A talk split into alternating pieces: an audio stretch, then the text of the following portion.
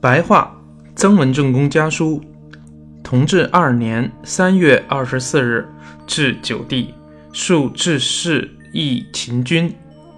元帝左右，弟弟读少子诗，领会到他诗的恬淡从容的趣味。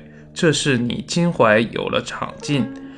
自古以来，圣贤豪杰、文人才士。他们的志趣虽不同，而他们的通达光明的胸怀大体都一样。以诗来说，一定要先有通达光明的见识，然后才有恬淡从容的趣味。李白、韩退之、杜牧之通达的地方多一些，陶渊明、孟浩然、白香山冲淡的地方多一些。杜苏二公无美不备。而杜的五言律诗最冲淡，苏的七言古诗最通达。邵尧夫虽然不是诗的正宗，但通达冲淡，两者兼而有之。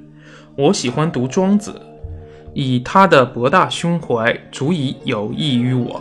去年我说生而美好的，好像知道，好像不知道，好像听到，好像没有听到那一段。最为通达，推而广之。舜禹的有天下而不语，也是这样的襟怀。我们现在在办军务，是身处功利场中，应该时刻勤劳，像农夫努力耕作，像商贾追求利润，像船工背铅走上滩，没日没夜，求的是有一个好结果。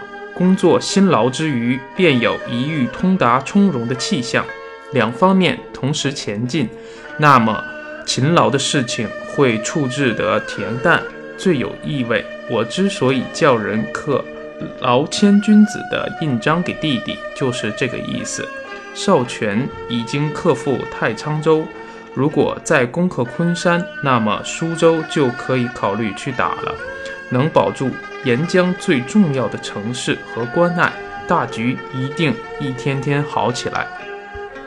嗯，简单说一下，这个书里面现在就是贴了两幅图，一个是说写有“勇”字，呃，身前写有“勇”字的这个清朝士兵的照片，还有一个是写有“兵”字的清朝士兵的这个照片，然后。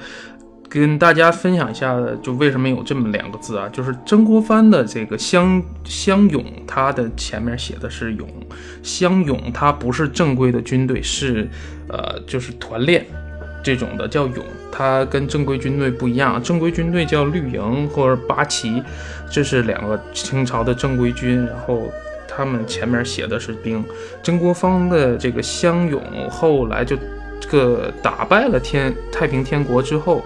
才正式的被慈禧太后去封为了这个，就是正式的士兵，然后后来才叫湘军的，现在都叫湘勇。